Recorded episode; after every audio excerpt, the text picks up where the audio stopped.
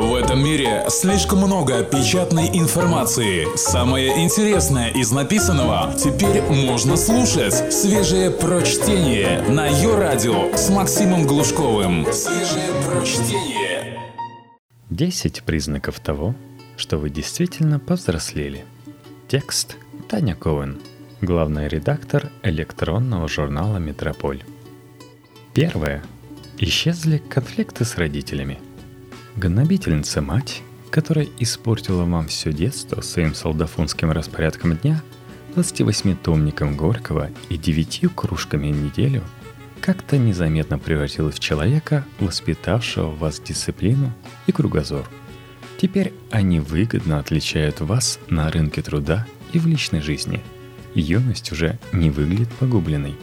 Отец в ваших помудревших глазах – Несчастный добытчик, пожертвовавший собственной молодостью ради подработок, приносящих деньги на ваше питание, образование и игрушки. Он вас любил. Этот мужик с соловянными глазами, который молча засыпал сразу после ужина на середине вашей исповеди о превратностях первой любви и эстетике школьной формы. Даже бабушка со своим никому не нужным огородом – не злобного пенсионерского характера этот сморщенный гоблин заставлял вас ковыряться в земле. Ей просто было одиноко.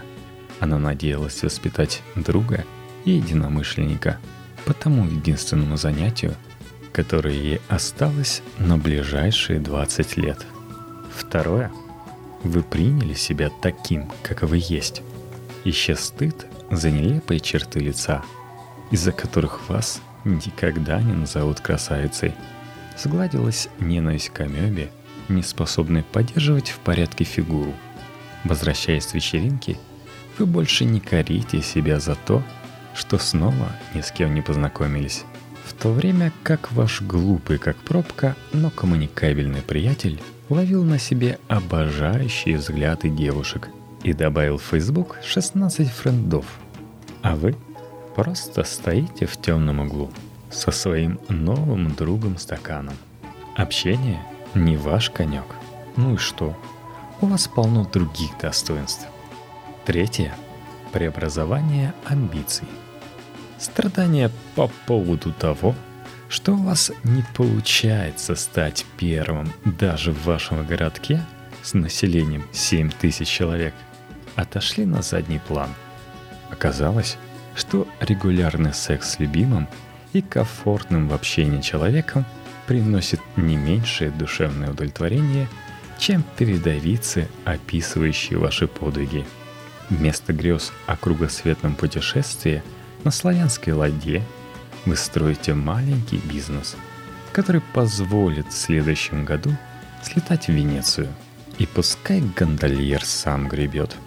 Некоторые говорят – что вы предали идеалы юности, но вы только крутите пальцем у виска и за глаза обзываете мечтателей лузерами.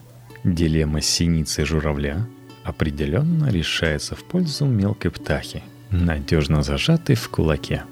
Четвертое. Вы давно не чувствовали себя одиноким. Рефрена ранних лет «Никто меня не понимает, никто не любит, я никому не нужен» сменяется мыслями типа «хотя бы в ванной они меня перестанут дергать» и плановым режимом не беспокоить на телефоне каждый день 22.00. Уже не вы ищете кумиров, стремясь заполнить внутреннюю пустоту за счет общения с другими. Другие сами осаждают вас, их вокруг больше, чем надо. Одиночество теперь — это полчаса отдыха — а не черные экзистенциальные глубины. Пятое. Правота одной из сторон перестала быть очевидной. Пятилетний ребенок точно знает, кто плохой, красное или белое. Взрослый наблюдает многофакторность мира и осознает, насколько мал и ненадежен массив данных, на основе которых он может выстроить суждение по глобальному вопросу – Взрослый четко знает отличие факта от мнения, но криво улыбается, заслышав слово «объективность». он готов выносить вердикты только в рамках определенной системы правил, буквы закона, личной морали, общественных традиций, бизнес-интересов, уклада конкретной семьи. Взрослые помнят Гребенщикова.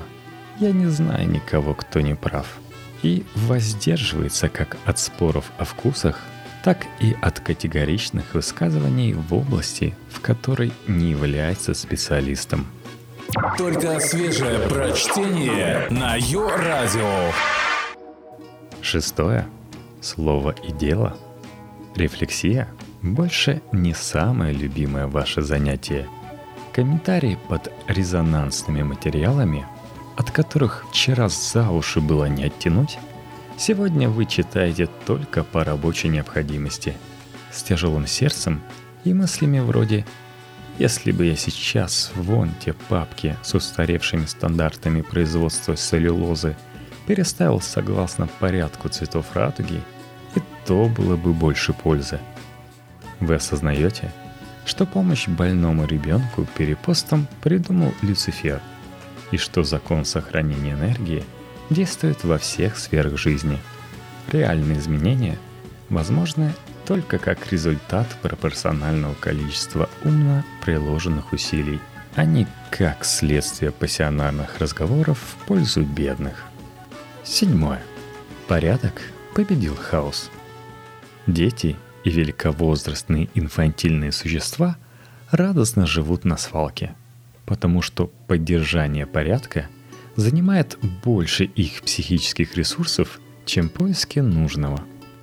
Взрослый человек, помимо копания в завалах, имеет много других, более захватывающих интересов и стоящих дел.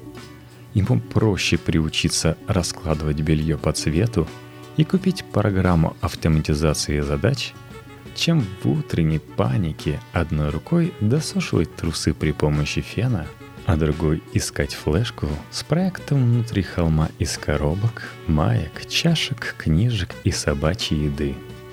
Все дети презирают педантов, но не все взрослые дорастают до понимания, что энтропия — это абсолютное зло, и что раскладыванием по полочкам не мешает творчеству, а помогает. Восьмое. Удобные вещи теснят красивые. Забыли — Каково это иметь самые фиолетовые лосины в городе? Зимой и летом таскать ковбойскую шляпу, да а не менее морозить ноги комплектом мини-юбка плюс чулки 15 ден. Это потому, что вы выросли и перестали своим видом кричать «Обратите на меня внимание!» Может и зря. Со вкусом и с деньгами у вас теперь явно стало получше – Периодически можно и вылезать из серого трикотажа и мягких кед. Девятое. Вы делаете запасы. Жизнь от зарплаты до зарплаты больше не кажется нормальной. Потребительские кредиты уже не насущная необходимость. И кое-что вы откладываете постоянно.